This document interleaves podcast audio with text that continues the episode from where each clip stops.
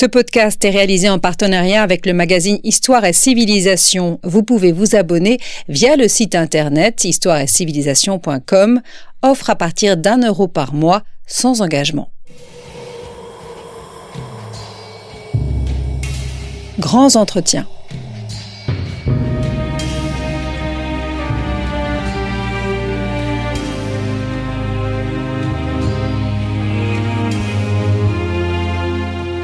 On retrouve Manuela Afidji. Bonjour à tous et merci de nous retrouver pour ce nouveau grand entretien consacré à une histoire extrêmement riche, complexe, puisqu'elle s'étend sur plus de 30 siècles. Une histoire tourmentée, souvent tragique, celle des Juifs. Un peuple, une religion, mais une multiplicité de cultures, de modes de vie, de pratiques, de rapports au monde. Bref, une unité et une diversité à la fois qui interpellent l'historien. L'histoire des Juifs, un voyage en 80 dates de l'Antiquité à nos jours, publié aux presses universitaires de France, propose de pérégriner à travers cette histoire en évoquant des parcours d'hommes, de femmes, de familles, mais aussi des événements aussi bien sombres que lumineux pour tenter de saisir ce qui fait l'essence de la judéité, de comprendre les ressorts de sa perpétuation. Bonjour Pierre Savy. Bonjour. Merci d'avoir répondu à notre invitation. Vous êtes historien, directeur des études médiévales à l'École française de Rome. Vos champs de recherche portent notamment sur les relations entre juifs et chrétiens à la fin du Moyen Âge et vous avez co-dirigé cet ouvrage avec les historiennes Catel Berthelot et Audrey Kichelewski qui ont coordonné respectivement les parties consacrées à l'Antiquité et à l'époque contemporaine, tandis que vous, Pierre Savy, vous avez orchestré la partie traitant du Moyen Âge et de l'époque moderne. Alors cette histoire trimillénaire des Juifs défile dans cet ouvrage autour de 80 dates. Alors pourquoi le choix d'un traitement chronologique? Eh bien, c'est un choix dont j'ai essayé dans l'introduction et quand j'ai parlé ensuite du livre de dire qu'il n'était pas un manifeste de méthode. Donc, si c'était ça que vous aviez à l'esprit en me posant la question, je tiens vraiment à dire que c'est pas une façon de prôner l'histoire événementielle ou le retour à ce qu'on appelait l'histoire par date, voire l'histoire bataille. Il y a maintenant plus de 100 ans que cette conception historiographique a été euh, euh, mise en question. Non, c'est vraiment un outil à la fois pédagogique ou et puis disons peut-être pas ludique mais enfin qui permet d'ouvrir le livre au maximum. Assez tôt et on en reparlera peut-être la question s'est posée de savoir si à côté des dates on proposait, on proposait d'autres choses par exemple des textes qui auraient donné assez vite un caractère trop encyclopédique au livre et finalement non un peu par jeu pour donner au, livre une, structure euh, unitaire et simple. On, s'en est tenu aux dates, euh, qui sont au nombre de 80, euh, et qui nous ont semblé permettre de, de, de, dire le plus possible, de pas tout dire, mais de dire tout ce que nous souhaitions dire sur l'histoire des Juifs. Donc on a choisi cette porte d'entrée de la date parce qu'elle permet d'abord de situer les choses dans le temps, euh, et c'est très important, euh, en particulier s'agissant d'une culture et d'une histoire, comme vous l'avez rappelé, qui s'étale sur une très longue durée et qui donc est parfois perçue de façon, en plus c'est de l'histoire religieuse en partie, donc parfois perçue de façon un petit peu immobile ou essentialiste, ou voilà, comme s'il y avait euh, des juifs, des, ou un judaïsme qui ne bougeait pas euh, pendant plus de 30 siècles. Euh, et puis, c'est une structure, celle par date, qui permet de se promener. Hein. Vous avez parlé de pérégriner, de voyage. Le titre lui-même, le sous-titre, c'est le, il comporte le mot de voyage. Et on n'est pas obligé de commencer avec l'introduction et 1207 avant notre ère et de finir avec l'hypercachère et 2015. Mais on peut aller dans le sens qu'on veut. Et à la fin des dates, il y a des renvois. Donc, on peut aussi faire, un, chacun peut faire son propre voyage au sein de ce, livre.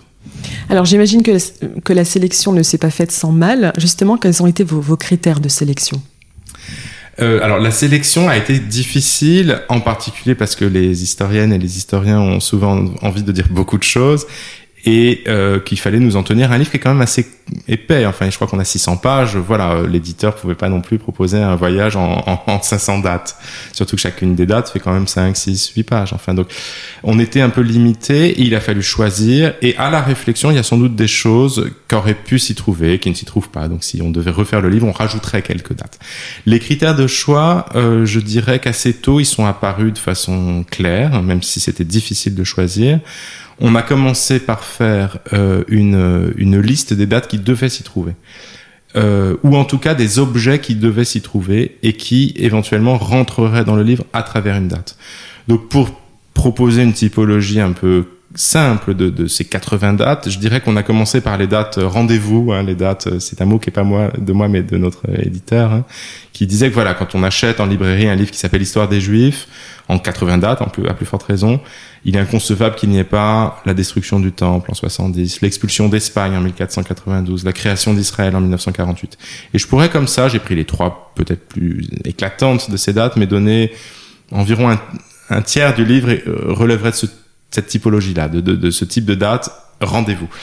Ensuite, on trouve qu'un livre comme celui-là, il est destiné au grand public, celui qui lit des livres, disons grand public cultivé, mais il est aussi intéressant qu'il soit euh, riche d'enseignements, même pour des gens qui sont spécialisés en histoire. Et je crois que c'est réussi de ce point de vue-là. Je suis pas le seul auteur de ce livre, très loin de là, donc je peux le dire sans que ce soit une manière de me complimenter. En le lisant et en le relisant maintes fois, puisque c'est moi qui l'ai dirigé avec mes deux collègues, j'ai énormément appris. Et donc c'était aussi euh, là une façon de retenir des dates qui seraient des surprises, qui seraient des manières pour les lecteurs et les lectrices d'apprendre quelque chose, de découvrir des pans de l'histoire qui leur étaient inconnus pour qu'il n'y ait pas seulement précisément 70 et 1948 et les accords d'Oslo et la Shoah et des choses nécessaires, fondamentales, mais qui ne sont pas toute l'histoire juive. Donc ça, ce serait des dates euh, surprises, disons. Et puis enfin, il y a des dates, et c'est le troisième type, euh, et je finis de vous répondre, un peu prétexte, c'est-à-dire que encore une fois, on a exclu la partie encyclopédique euh, d'un livre qui serait devenu une espèce de, de, de, de, de livre trop hétérogène, où il y aurait une entrée euh, sur le Talmud et sur euh, la Mishnah et sur la cuisine juive. Bon, ça aurait été un autre livre. On n'a pas voulu faire ça. On a voulu rester un livre d'histoire, fondamentalement. Toutefois, il est bon qu'il soit question du Talmud et de la littérature juive américaine, etc. Alors, comment attraper, si je peux utiliser cette expression, ces pans de la culture et de l'histoire juive qui ne sont pas aisément euh, reconductible à une date? Eh bien, en choisissant, faute de mieux, une date prétexte que bien souvent les auteurs, les autrices ont choisi eux plutôt que nous. En d'autres termes, tel collègue, veux-tu nous écrire une date sur le Talmud? Oui, alors choisissez la date. Voulez-vous bien nous écrire une date sur la littérature juive américaine? On contacte un spécialiste de Philippe Roth. Il décide de prendre la publication de Portnoy, et c'est ainsi que c'est cette date-là plutôt qu'une autre date qui rentre dans le livre. Donc voilà, il y a trois niveaux, je dirais, de, de dates. Alors cet ouvrage est le fruit d'un travail collectif. Il y a un peu moins de 80 chercheurs spécialistes qui ont collaboré. Est-ce que vous diriez que c'était là le, moyen peut-être le plus adapté, le plus approprié pour euh, offrir une synthèse sur un objet historique aussi complexe? Je dirais très sincèrement oui et non. Je crois qu'aujourd'hui, la recherche sur des objets si vastes ne peut se concevoir autrement que de façon collective.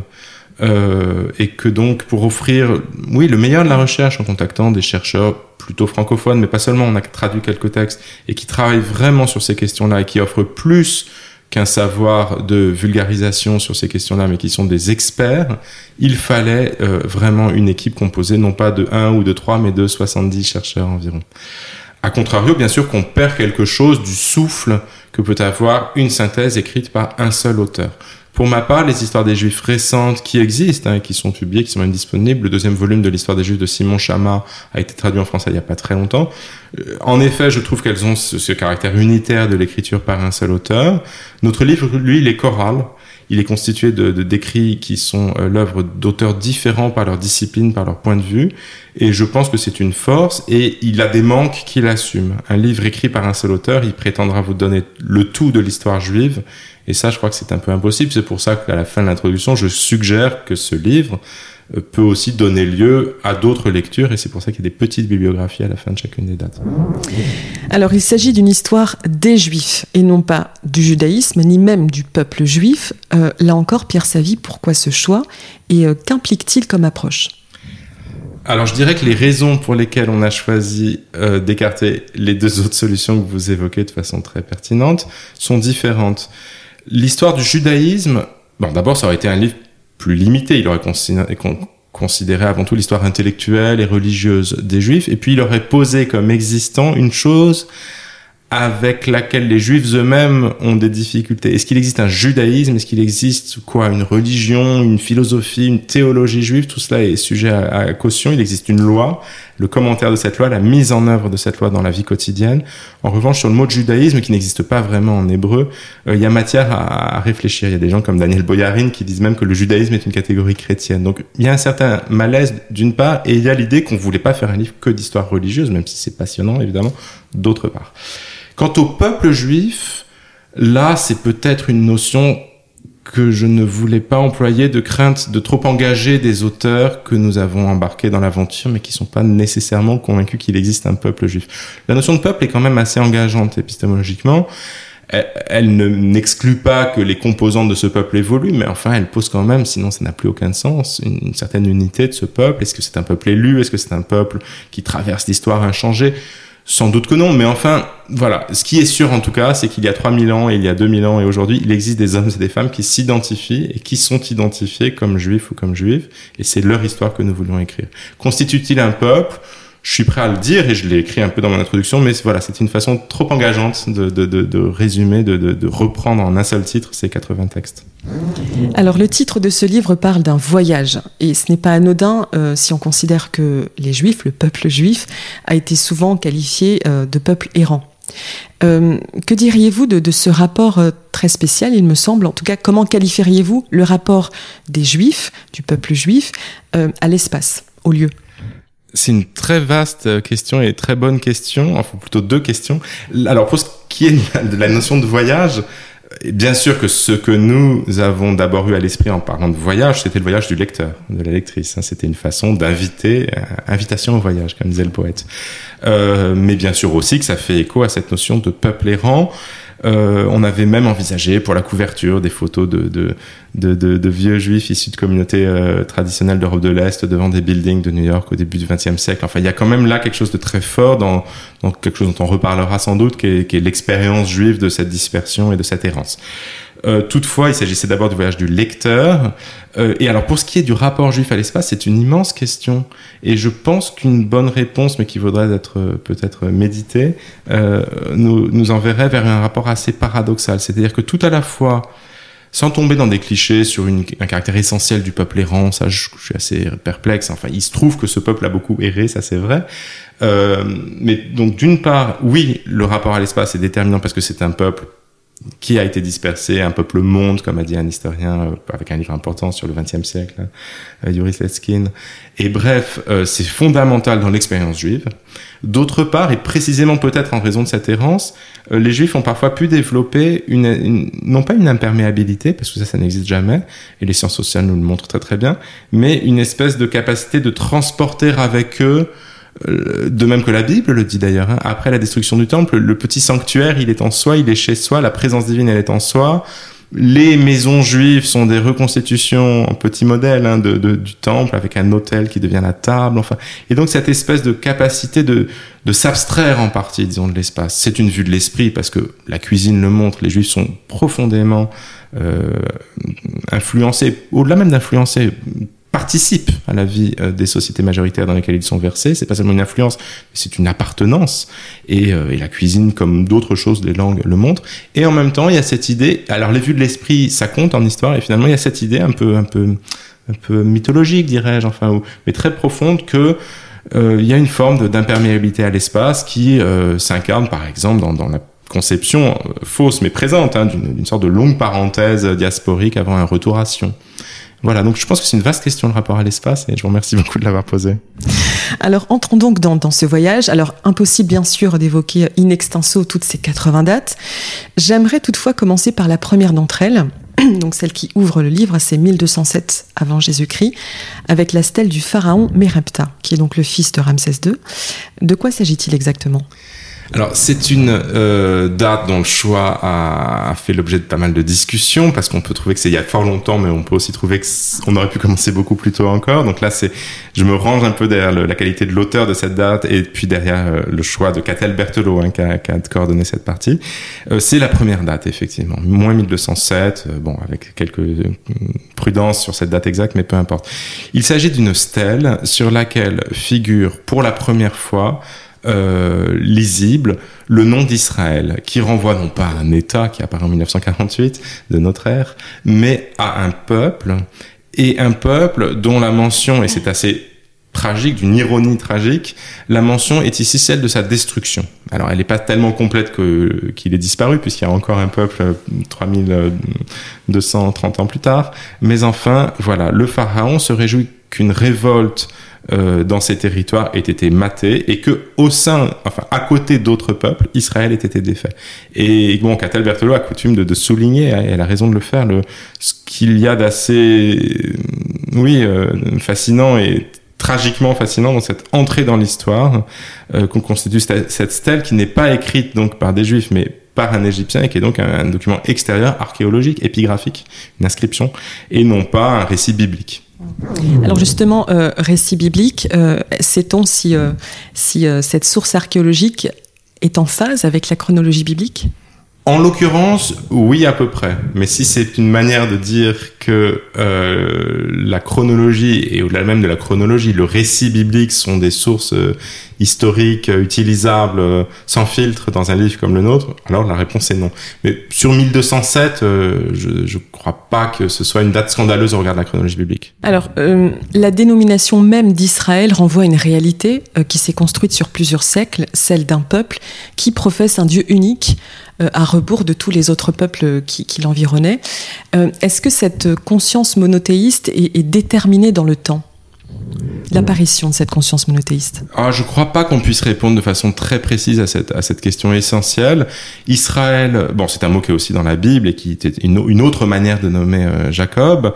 Euh, et ensuite, alors en fait, ce sont les patriarches euh, qui, et puis ensuite Moïse, qui graduellement donne toujours davantage cette cette, cette conscience de soi qu'a le peuple, et puis l'Éternel, il joue son rôle en, en, en donnant la, la Bible à, à, Moïse. Donc il y a là une espèce de, de, de comment dirais-je, de, de, de, processus d'auto-identification comme peuple, d'une part, et euh, de mise en avant du monothéisme. Alors c'est un processus qui est présenté par la Bible comme soudain. Abraham abandonne les idoles, sauf qu'Abraham, c'est pas le seul patriarche. Là, c'est les religions abrahamiques qui ont cette, cet abandon des idoles en partage, et pas seulement euh, les juifs. C'est une question compliquée qui est quand même un processus. Euh, il est bien connu, même si certains euh, rechignent un peu à le reconnaître, que le mot le plus courant en hébreu pour qualifier Dieu euh, c'est un mot qui est au pluriel. Euh, il est courant dans la prière juive d'évoquer la supériorité du Dieu d'Israël sur les autres dieux. Alors vous pourrez me dire, ça ne signifie pas qu'ils existent, mais c'est quand même une formulation ambiguë. Peut-être qu'ils existent, mais qu'ils sont pas très forts. Peut-être qu'ils existent dans les esprits des païens, mais les, les, païens ont tort parce que Dieu est un. En tout cas, voilà, ce sont des questions un peu ouvertes. Je pense que la formation de cette distinction monothéiste, qui est fondamentale, hein, vous avez raison dans la conception des juifs par eux-mêmes, disons, euh, elle est déjà très avancée quand s'ouvre notre livre. Je pense que, disons, voilà, au début du premier millénaire avant notre ère, c'est quelque chose qui est déjà très ancré. Alors, la croyance en un Dieu unique, la fidélité à ses lois, très réglementées, et puis l'affirmation d'une élection, euh, tout cela participe un peu euh, de la singularité du peuple juif. Cette singularité qui lui euh, suscite, qui suscite un peu la marginalisation déjà sous l'Antiquité, il me semble. Euh, que dire de, de, cette expérience de rejet que cristallisent les Juifs? Alors, vous, vous, ne dites rien de faux, mais je dirais que euh, il faut quand même mettre en avant euh, ce que recouvre de diversité, enfin la diversité extrême que recouvre une parole comme telle de marginalisation. Il est évident que dans l'Antiquité, les Juifs aussi peuvent faire l'objet de de, persécution ou de mise à l'écart, mais enfin à côté de mille autres peuples, hein, et, euh, euh, en l'occurrence plutôt pas davantage. Euh, il arrive qu'on reproche aux Juifs euh, leur misanthropie, leur, leur capacité de se tenir à l'écart, et c'est précisément lié à ce que vous venez d'évoquer, c'est-à-dire au contraire de beaucoup de peuples de l'Antiquité qui pratiquaient l'interprétation euh, au sens technique d'histoire religieuse, c'est-à-dire l'intégration de dieux nouveaux, parce que quand on est païen, c'est formidable, si on trouve que le dieu du voisin qui honore un arbre euh, ou qui adore un arbre est un dieu efficace, on peut se mettre à l'adorer. Comme les Romains. Les Romains faisaient ça, et on apprend au collège que Jupiter et Zeus, c'est pareil. Euh, alors que les Juifs, évidemment, ils sont un peu plus bon. Les chrétiens ont, ont repris ça aux Juifs. Sont, en l'occurrence, voilà, les religions monothéistes, l'islam également, sont beaucoup plus euh, radicales dans leur dans leur refus de ces de ces syncrétismes en fait et de ces traductions. Euh, dès lors, euh, effectivement, cela peut causer du rejet. Il y a un texte lui aussi assez assez sinistre, enfin assez effrayant quand on y pense. Quelques lignes du rouleau d'Esther, qui est un livre de la Bible juive, de l'Ancien Testament, pour utiliser la façon chrétienne de désigner la Bible juive, dans lequel euh, évoquant la nécessité de persécuter les juifs, euh, l'affreux ministre du roi Assuérus, Aman, évoque la présence dans les frontières de la Perse d'un peuple dispersé qui vit selon ses lois. Et cette expression que les juifs lisent lors de la lecture de la Megillat Purim chaque année pour la fête de, la Megillat Esther pour la fête de, de Purim, pardon, euh, elle dit quand même beaucoup de, de, cette marginalité. Après, voilà, être marginalisé, euh, enfin relativement, disons, euh, désigné comme différent par Tacite et être chassé d'Espagne 1500 ans plus tard et connaître les, persécutions nazies encore au XXe siècle, ce sont quand même des réalités très très différentes. Mais c'est vrai qu'il y a une singularité voulu par les juifs, hein, qui, qui, encore une fois, pour employer l'expression de Yann Asman, assume cette distinction monothéiste d'avec les populations païennes, euh, qui est cause d'un sentiment de, de, différence, mais aussi qui est cause d'une forme de mise à l'écart de la part des sociétés majoritaires. Alors, il y a un chapitre dans ce livre dédié au roi David qui permet d'aborder la première expérience étatique pour les Juifs, celle de la monarchie unifiée qui ensuite se divise en royaume d'Israël et de Juda. Une expérience qui est interrompue par les conquêtes assyriennes, babyloniennes, etc. C'est le début de l'exil. Euh, est-ce que la vie en diaspora euh, devient constitutive de l'identité juive? Alors, bon, la diaspora elle est considérée comme ouverte de façon définitive, oui, avec les conquêtes que vous avez dit, donc au VIe siècle avant notre ère, et encore plus, même si le deuxième temple n'est pas tout à fait au niveau du premier, mais enfin avec la destruction du deuxième temple, et là nous sommes en 70 de notre ère. Donc ceux qui vraiment achèvent de détruire ce qu'il restait de souveraineté juive, ce sont les Romains euh, au premier siècle.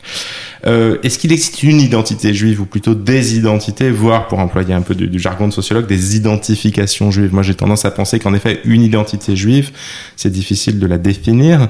Euh, et en tout cas, c'est très important de souligner ce que vous soulignez, à savoir qu'il y a eu une expérience de souveraineté il y a longtemps. Euh, il y en a une de nouveau euh, depuis 74 ans, compliquée, qui donne lieu à des conflits, qui est encore euh, rejetée par un certain nombre de gens là-bas, mais aussi en Europe et ailleurs. Et je parle ici de l'État d'Israël. Donc cette expérience diasporique, dispersée, je ne crois pas exact de la qualifier de constitutive de l'identité juive, et pas seulement parce que je doute qu'il existe une identité juive. En revanche, elle est tellement longue qu'elle est euh, peut-être pas constitutive, mais en tout cas elle est présente dans l'expérience juive, profondément structurante. Et puis euh, les juifs eux-mêmes, euh, les plus, en tout cas les juifs de la tradition, euh, considèrent encore qu'ils sont en exil, puisque ce qui mettra un terme à l'exil, ça n'est pas la création de l'État d'Israël par Ben Gurion en, 1948. C'est le retour du Messie. C'est le retour du Messie que les Juifs attendent encore. Euh, si bien que, que cet exil, euh, oui, d'une certaine manière, il, théologique, enfin, il est, il est, il est constitutif d'une identité, une bonne partie de l'identité juive aujourd'hui. En tout cas, voilà, 2000 ans d'histoire, ça n'est pas effacé en 70 ans d'État d'Israël. D'autant que l'État d'Israël est, comme vous le savez, euh, dans une situation toujours euh, complexe. Mm. Vous l'avez évoqué, une autre date importante, c'est 70 de notre ère, la destruction du temple de Jérusalem par les, légions romaines. De quoi cet événement est-il la fin ou le début? Alors c'est une question qu'on vient un peu d'évoquer hein, en discutant de, ce, dont on vient de parler. Euh, eh bien c'est la fin euh, de euh, cette souveraineté sous une forme déjà dégradée, de cette autonomie qui permettait encore aux, Judéens, enfin aux Hébreux, d'être un peuple comme les autres. Et c'est le début d'une nouvelle expérience qui n'est pas totalement refermée malgré la création de l'État d'Israël, donc qui est celle de la de la dispersion, qui pose à l'historien des questions vertigineuses, hein, qui sont les questions de la des conditions et, la, et de l'explication en fait de cette, de cette perpétuation assez étonnante parce que euh, les peuples dont il est question dans la Bible juive euh, pour l'extraordinaire majorité d'entre eux n'existent. Ils ont tous disparu. Ils ont tous disparu. Euh, tandis que le, le, peuple, le peuple juif, lui, avec des modifications considérables de ce qu'il désigne, sans doute, mais enfin, il est encore euh, là formellement et nominalement, et c'est quand même une grande différence. Donc voilà, ça ouvre cette expérience-là, euh, ça ouvre euh, le thème hyper présent dans la culture juive du regret de Sion, du retour à Sion, de l'âme qui regarde vers Sion, euh, et beaucoup plus tard du mouvement sioniste. Mais avant d'être un mouvement politique, c'est une sorte de, de de, de, nostalgie euh, euh, animé, enfin réactivé quotidiennement dans la prière. Euh, euh, chaque année, à l'issue du repas de Pâques, lorsque l'on proclame que l'an prochain nous serons à Jérusalem, et ainsi de suite. Vous êtes bien à l'écoute de Storia Voce. Et je reçois Pierre Savy, co-directeur de l'histoire des Juifs, un voyage en 80 dates de l'Antiquité à nos jours aux éditions PUF. N'oubliez pas, chers auditeurs, que l'association Storia Voce a toujours besoin de vous. N'hésitez pas donc à nous soutenir en vous rendant sur notre site internet. Contre un don, vous recevrez un livre de votre choix. Pierre Savy, nous en arrivons donc au Moyen Âge période marquée par l'antijudaïsme chrétien en Occident, au travers des pogroms, des conversions forcées, euh, des expulsions, des accusations de meurtres rituels. Il y a pléthore de dates qui évoquent euh, ces, euh, ces, faits. Et se pose ici donc la question des relations entre juifs et chrétiens. quelle place cette conflictualité tient-elle dans l'histoire juive? Euh, la conflictualité tient une place considérable dans l'histoire. Je, suis sûr que nous aurons l'occasion de parler des autres aspects euh, de l'histoire qu'on a essayé de rendre présents dans, dans, le, dans, le, livre dont on parle et qui font que ça n'est pas seulement une histoire euh, larmoyante, hein, selon l'expression fameuse d'un historien américain il y a 100 ans aujourd'hui, Salo Baron qui disait qu'il fallait refuser la conception larmoyante. Il y a plein d'autres choses que, du, que des larmes et, et, des drames et du conflit. mais indubitablement, le conflit est structurant. il est structurant parce que pendant longtemps, euh, disons jusqu'à l'émancipation, donc jusqu'au 18e, euh, il était inscrit dans, dans, la loi et dans le quotidien des juifs dispersés en Occident, qui savaient qu'ils étaient dans une position de différence. Il n'y avait aucune invisibilité, euh, comme le diraient les juristes, des minorités. Et au contraire, celles-ci étaient désignées comme telles, explicitement infériorisées, et vivaient dans une situation, même dans les périodes les plus paisibles et heureuses, disons, de l'histoire juive médiévale, dans une situation d'incertitude. Donc il y a là quand même une sorte de conflictualité plus ou moins euh, actualisé, qui parfois est en mode mineur et qui permet pendant une, deux, trois générations de pas avoir de problème, mais qui est quand même, je sais pas, on peut parler d'une épée de Damoclès, si vous voulez, d'une certaine façon. Enfin, je sais pas si vous le percevez comme ça, mais voilà, une, incertitude en tout cas. L'histoire juive au Moyen Âge, vous l'avez dit, n'est pas seulement faite de, de larmes, de malheurs, il y a aussi euh, des, des, des réussites, hein, d'une certaine manière. Persécution et enracinement, c'est d'ailleurs l'intitulé de cette partie.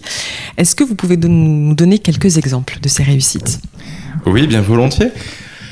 Alors, je commencerai euh, par le livre pour vous renvoyer à la date que rédige Claude Dangean, qui est professeur d'histoire médiévale à Perpignan et qui nous parle des actions en justice d'Isaac Biona, qui est un juif euh, de, de, de, de la région de, Perpignan, enfin, et dont, dont, les archives nous démontrent la capacité d'action euh, juridique, y compris en saisissant la justice non juive, hein, enfin, pour, pour faire valoir ses droits, pour dire de façon un peu plus générale qu'il y a d'abord le succès d'une intégration politique, parfois même comme sujet, comme citoyen, plus ou moins comme les autres, ça dépend des régions et des périodes, mais qui témoignent de ce que au, jour le jour, ils ne vivaient pas en permanence, et c'est ce que les médiévistes, pas seulement historiens des Juifs, euh, rappellent quand même souvent à leurs euh, lecteurs, auditeurs, étudiants, ils ne vivaient pas dans une, litanie de, de pogroms et d'obscurantisme, disons. Euh, alors les premiers succès auxquels on pense, je pense que ce sont des succès euh, qui relève de l'histoire intellectuelle. Enfin, le, Moyen Âge, pas plus que pour les, non-juifs du reste, n'est pas une longue période d'ignorance et d'obscurantisme. La philosophie, la théologie, la science euh, font des progrès, connaissent des hauts et des bas. C'est vrai que le taux d'alphabétisation, alors là je parle pas des juifs qui sont plutôt alphabétisés, s'effondre après euh, la disparition de l'Empire romain, mais ensuite il remonte. Et, voilà, et du côté des Juifs, il y a ces succès-là. Euh, c'est peut-être intéressant de rappeler que le, le, Juif le plus lu, le plus commenté sur Terre euh, aujourd'hui, euh, dans les récits postérieurs, dans les textes postérieurs bien sûr à, à la Bible et, au, et, à la rédaction du Talmud, c'est un juif médiéval, français de surcroît, c'est Rachi de Troyes en Champagne, dont le commentaire est publié presque systématiquement euh, à côté du texte biblique dans les dans, dans, les, dans un quand on achète la Torah dans un chez un libraire on a le commentaire de Rachid. De même pour le Talmud il est commenté par Rachid et par ses, ses neveux et petits enfants et, successeurs qui sont souvent aussi des juifs de, de, la France médiévale. Donc voilà sur le plan intellectuel c'est un, une époque de grand succès. Rachid mais aussi le judaïsme espagnol et provençal. Les traductions de l'arabe euh, vers l'hébreu euh, de du latin vers l'hébreu parfois enfin une efflorescence qui témoigne de la profonde euh, vigueur de la culture juive traditionnelle, mais aussi de ces échanges, de ces interactions avec la culture alentour, avec le thomisme par exemple, avec la philosophie chrétienne médiévale, et avec d'autres choses encore. Et puis enfin des réussites économiques, c'est-à-dire que les juifs sont parfois, euh, tout marginaux qu'ils sont sur un certain plan, bien intégrés. un historien italien a proposé à, leur propos la formule que je trouve paradoxale et très lumineuse d'une marginalité intégratrice. En tant que marginaux, il est certains métiers comme le prêt d'argent qu'ils peuvent pratiquer. Cela peut occasionner pour certains d'entre eux, pour tel juif de Lincoln d'Angleterre pour tel juif d'Italie, de Pavie ou d'ailleurs, euh, l'accumulation d'une vraie richesse et donc une, intégration sociale, la proximité avec les princes qui leur empruntent de l'argent et donc une, vraie forme de, de, succès économique ou intellectuel ou politique. Donc intégration euh, au Moyen Âge, mais surtout à l'époque moderne, à la fin de l'époque moderne et au 19e siècle notamment. Et là, bien sûr, ça renvoie à, à, certaines figures. Quelles sont justement les figures que vous avez voulu mettre en exergue dans ce livre?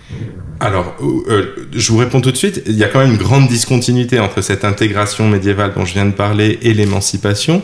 Euh, c'est l'époque des expulsions. Et n'oublions pas que l'Europe occidentale, entre la fin du XIIIe pour l'Angleterre et le début du XVIe pour le monde germanique, se débarrasse de ces juifs. Ils sont expulsés beaucoup de gens le savent, d'Espagne, du Portugal, de France, d'Angleterre, d'un bon bout du monde germanique. En Italie, on, ne les expulse pas, mais ils sont euh, le plus souvent euh, contraints de vivre dans des ghettos, qui ne sont pas des, ghettos exterminateurs, hein, comme les, font les nazis en 1941 et années suivantes dans l'Europe de l'Est, mais qui sont quand même des ghettos où ils vivent dans une sorte d'expulsion intérieure, disons. Donc ce qui se produit à la fin du XVIIIe siècle, c'est un phénomène nouveau, mais qui fait quand même suite à une une forme de raréfaction de la présence juive en Europe occidentale, tout simplement. Ben, les figures qu'on a mises en exergue pour évoquer ce phénomène-là, euh, il y en a quelques-unes, mais je pense que la plus centrale, c'est celle de Mendelssohn, à laquelle Dominique Bourrel consacre un beau texte, et qui est euh, euh, ben, l'incarnation de cet esprit des Lumières, de cet esprit à la fois profondément juif et profondément pénétré d'un esprit nouveau, et dont l'œuvre, qui ensuite a été peut-être en partie d'une façon trompeuse euh, associée au développement d'un judaïsme non orthodoxe, disons, joue une place, joue, joue un rôle central dans, dans, dans, ce dispositif culturel. Donc Moses Mendelssohn. du côté de l'émancipation, le grand moment, c'est quand même cet extraordinaire moment où la, où la, la France accorde l'égalité juridique, civique aux juifs comme aux autres citoyens avec des ambiguïtés hein, dans le texte de Pierre Birnbaum rencontre, mais qui est quand même un grand moment de libération. Euh, alors ça peut être euh, renvoyé à plusieurs figures juives ou non juives. Hein. Il y a les rabbins qui sont consultés, qui sont impliqués. Il y a, il y l'abbé Grégoire, il y a Clermont-Tonnerre. Enfin, il y a un certain nombre de figures qui tournent autour de ce moment clé de l'émancipation. Euh, et puis il y en aurait d'autres encore qui incarnent cette culture nouvelle, disons, qui, qui, se met en place, oui, comme vous l'avez dit, 18e et 19e siècle. L'histoire du 20e siècle maintenant est bien sûr écrasée par le traumatisme de la Shoah. Qu'est-ce que cette entreprise d'anéantissement a imprimé à la mémoire collective juive? Alors, si vous me permettez, je, je dirais euh, que je crois que notre livre, lui, n'est pas écrasé par la Shoah. Et bien évidemment qu'il en est question, mais c'est une histoire des Juifs et pas de l'antisémitisme. Et la Shoah est présente parce qu'elle joue, elle occupe hélas une place immense dans l'histoire juive d'après de, de, la deuxième moitié du XXe siècle et, et encore aujourd'hui. Mais enfin, on lui consacre que quelques dates. On insiste aussi sur ce qui précède la Shoah parce que la Shoah ne tombe pas de nulle part. Elle arrive au terme de législation antisémite, y compris ailleurs, en Hongrie par exemple, du développement d'une pensée folkish d'abord, et puis ensuite spécifiquement nazie. Euh, elle est accompagnée de la, la poussée de l'antisémitisme italien, alors que ça vient pour le coup un peu comme une surprise en 1938. En fait, il y a quand même là une histoire qui mérite d'être étudiée de près. Donc il n'y a pas euh, que la Shoah dans ce livre, et même au XXe siècle, finalement, il y a quelques dates consacrées à la Shoah, au retour des camps. Voilà. Euh, votre question, c'est quelle place ça occupe euh, ben, ça occupe une place euh, énorme évidemment, de façon parfois euh, même assez surprenante. Hein. Un observateur européen qui sera en Amérique constate assez aisément que dans la l'identité juive nord-américaine, alors même que, et là je vous renvoie encore à notre livre et à la date de 1924 de David Henkin, l'immigration juive en Amérique, je le dis au cas où des, des gens l'ignoreraient, elle est plutôt dans les années 1880-1920. Quoi. Il y a des pogroms en Russie, ça se passe mal. Venir en Amérique est assez facile parce que l'Amérique est un pays d'immigration. Les Irlandais, les Italiens, les Allemands, quelques Français et les Juifs s'y pointent en masse. Et donc voilà, donc ces Juifs d'Amérique qui sont arrivés il y a 150 ans, avec plein d'exceptions bien sûr, mais grosso modo, sont profondément euh, préoccupés par la Shoah, qui occupent une place immense dans, dans, dans l'identité juive nord-américaine. En Israël, encore aujourd'hui, Yom HaShoah, le jour qui commémore euh, la, enfin la, la, oui, qui célèbre la mémoire des gens qui ont été victimes de la Shoah, euh, est un jour de deuil national très impressionnant, hein, enfin où les voitures s'arrêtent, où les sirènes retentissent. Donc ça a une place considérable. Euh, c'est difficile de voir ce qu'il en sera euh, dans les décennies qui, qui viennent. Euh, je pense pas impossible que cette place euh, se fasse euh, réduite, mais bon, l'histoire passe. Le peuple juif, notamment avec la création de l'État d'Israël, se construit un peu dans la volonté, non pas d'un oubli, bien évidemment, je viens de le dire, mais d'un dépassement de cette euh, mémoire minoritaire, diasporique, persécutée, pour passer à une phase qui fait grincer des dents, mais d'affirmation d'une puissance, d'une souveraineté, et donc encore une fois d'un dépassement de cette, cette période. Avec peut-être euh, une référence marquée à, justement à la première expérience de monarchique avec David, Salomon, une espèce de, de souveraineté idéalisée euh, d'un peuple euh, sûr de lui et dominateur, aurait dit De Gaulle. Vous utilisez une expression qui, qui n'est pas, en odeur de sainteté. Euh, peuple sûr de lui et dominateur. Certains disent, mais j'étais pas né en 1967, que, que l'expression a suscité secrètement une certaine fierté chez les auditeurs juifs. Mais en tout cas, c'était une expression assez désagréable quand même.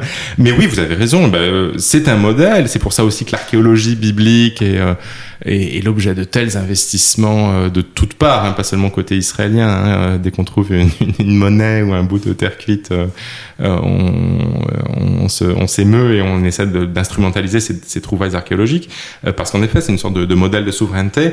Euh, après, sur, pour faire une réponse plus, plus juive à la question, c'est quand même différent. Je disais tout à l'heure que l'exil ne cessait pas du seul fait de la construction de l'État d'Israël, en tout cas aux yeux de la plupart des gens, certains décisionnaires et rabbins très sionistes jugent que si, mais la plupart des gens continuent d'attendre la reconstruction du troisième temple, d'une part, enfin, du temple qui sera le troisième, et le retour du Messie, comme vous le disiez.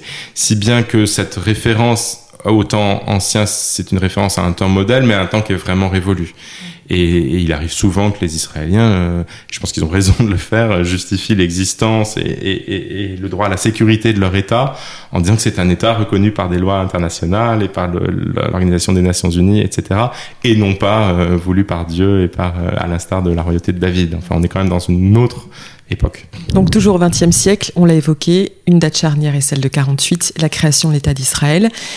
C'est la concrétisation du projet sioniste, mais il faut dire toutefois que, que les mouvements de retour des Juifs à Sion, en Palestine en tout cas, préexistent au sionisme. Est-ce que vous pourriez nous, l'évoquer brièvement? Euh, Volontiers, oui, c'est une, vaste question. Euh, alors, il y a d'abord un mouvement qui n'en est pas un, qui est un mouvement de l'esprit, qui consiste, je l'ai dit rapidement tout à l'heure, à avoir toujours cette, euh, cette présence de Sion dans la liturgie, dans la poésie. Yehuda Alevi, euh, qui est un poète espagnol du Moyen Âge, euh, dit que son, il se sent en exil au fin fond de l'Occident, donc très loin en Espagne, mais que son cœur est en Orient et donc il se languit de Sion.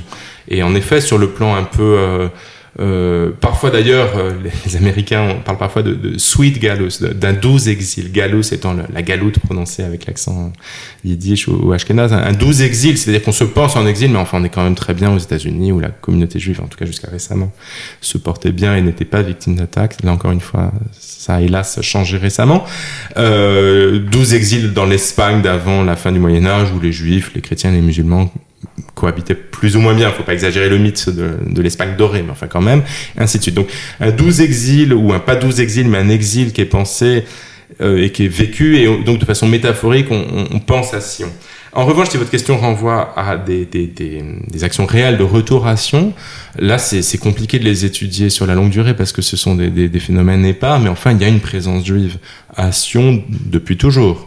Euh, les croisés, quand ils prennent Jérusalem, constatent qu'il y a bien sûr une présence musulmane, et c'est après elle qu'ils en ont, car ils veulent donner de nouveau la possibilité aux pèlerins de visiter le tombeau du Christ, mais il y a aussi une population juive, il y a des communautés italiennes ou espagnols qui quittent euh, l'Europe pour se rendre en Terre Sainte dès le 15e ou le 16e siècle. Il y a des gens qui viennent du monde ashkénaze et qui s'établissent euh, euh, en, en Terre Sainte dès le 16e siècle. Bref, il y a le, il y a le Yishuv, comme on dit, c'est-à-dire la présence sioniste d'avant 1948, à partir du 19e siècle. Il y a une présence toujours plus nombreuse avec des immigrants. Mais avant même le Yishuv, il y avait une présence juive. Alors, est-ce qu'il y a des, des, des Judéens restés sur place depuis l'an 70 Ça, c'est une question à laquelle on peut difficilement répondre, je crois. Euh, mais en tout cas, une présence juive continue, minoritaire puis majoritaire, ça c'est certain. Théodore Herzl parlait d'un État des Juifs. Or, Israël se définit aujourd'hui comme un État juif et démocratique. cette différence n'est pas du tout anodine. Qu'est-ce que cela soulève comme interrogation, comme problématique? C'est une question difficile et dont je suis pas spécialiste, je suis pas historien du sionisme et je voudrais pas euh, vous répondre de manière euh, trop schématique ou mal informée. Euh, ce que je sais, là je fais plutôt une réponse de lecteur, c'est que j'ai lu l'État juif, euh, l'état des Juifs, parce que là, il y a une vraie ambiguïté sur la traduction du livre. C'est seulement votre question qui me permet de me rappeler ce, ce, ce point-là, hein, enfin que, que l'état des Juifs et l'état juif, euh, même dans le titre du livre de Herzl, c'est pas la même chose. J'ai lu aussi un très beau livre que je recommande à nos auditeurs, qui est Alt Neuland, euh, le pays ancien nouveau, euh, qui est une manière romanesque qu'a Herzl de présenter le même projet, mais sous une forme où on perçoit même quand on n'est pas soi-même allé en Israël, euh, ce que l'Israël d'aujourd'hui a de différent du projet qui était effectivement le projet d'un État multinational accueillant les juifs, mais euh, les accueillant dans un État qui n'aurait pas été pensé comme intrinsèquement juif. Donc en effet, il y a un écart et il y a là aujourd'hui que les solutions à deux États ou les solutions euh, on demeure présente, mais en revanche, les solutions d'un État multinational à la Herzl sont assez absentes des propositions à la fois palestiniennes, israéliennes et, même des, pays qui sont associés aux négociations, pour autant qu'il y ait des négociations. Euh, voilà, à l'heure où tous ces projets-là sont, sont, un peu en recul, on, se dit que la solution de Herzl, elle, est très différente. Euh, donc c'est un État juif, c'est vrai, il y a un décalage avec le, avec le, le modèle originel, mais c'est c'est toutefois un État euh, multiculturel, même si c'est un État juif d'abord, c'est un État où des Druzes, euh, euh, des Palestiniens, des Palestiniens chrétiens ou musulmans sont présents et ont des droits civiques. Alors, à la fin de ce livre, on reste frappé par la trajectoire de ce peuple qui qui perdure à travers une histoire souvent dramatique. On emploie souvent à l'égard des Juifs le mot de survivance, de, résilience. Comment l'historien explique-t-il cette perpétuation? À travers le temps. Je pense qu'il est difficile d'apporter une réponse euh, avec un seul facteur, disons, à cette question très très difficile, euh, et en laissant de côté, bien évidemment, toute, euh, toute explication de caractère surnaturel ou, théologique.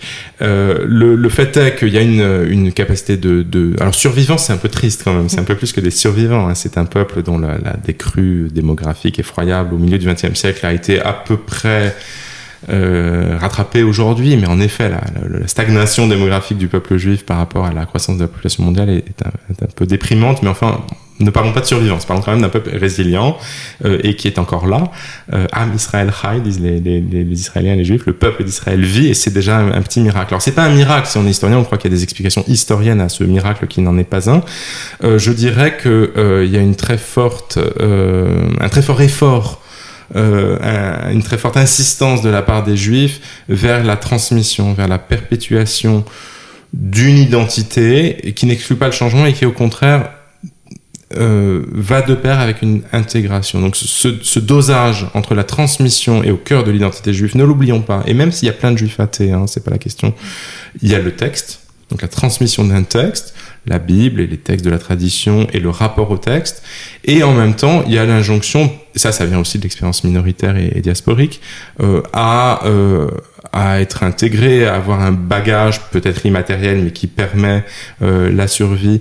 Et donc, c'est peut-être là une piste pour essayer de comprendre cette perpétuation. Ça ne veut pas dire que ça répond entièrement à cette vaste question, euh, mais je dirais que cet héritage immatériel qui est au cœur des valeurs juives et, euh, et cette injonction euh, à s'intégrer, à, à, cette bonne capacité qui a été gagnée au prix de beaucoup de, de, de, de sang et de larmes, hein, mais à, à, vivre dans une société majoritaire différente, éventuellement en faisant profil bas, en arborant des, des, des des, des, principes un peu euh, qui sentent un peu le, le, l'israélitisme français, euh, français dehors, juif à la maison, ce genre de choses qui font un peu sourire aujourd'hui, au contraire paraissent très datés, mais qui quand même constituent une expérience diasporique où les juifs voilà, sont capables euh, de, de rester juifs tout en, euh, tout en étant parfaitement intégrés et parfaitement euh, égaux, disons, des autres, des autres citoyens. Ça ne veut pas dire qu'il n'y a pas d'assimilation, pardon, c'est-à-dire un certain nombre de juifs qui, qui quittent au terme d'une ou deux ou trois générations l'appartenance pour se, pour se mêler par, entièrement, disons, à la société majoritaire, mais ça explique un peu la, la perpétuation du peuple. L'histoire des Juifs, un voyage en 80 dates de l'Antiquité à nos jours, c'est aux éditions des presses universitaires de France et ça vient d'être traduit en italien, Pierre Savy, n'est-ce pas? En effet, oui, l'éditeur Laterza a proposé une traduction en italien où toutes les dates ou presque se trouvent, mais où en plus figurent quelques dates, soit manquantes, soit éclairant un peu plus l'histoire juive italienne. Mm. Et c'est la Storia Mondiale degli Ebrei, Histoire mondiale des Juifs. Merci beaucoup Pierre Savy, historien médiéviste qui avait co-dirigé cet ouvrage. Merci d'avoir répondu aux questions de Storia Merci à vous, chers auditeurs, de votre écoute attentive et de votre fidélité. À très bientôt.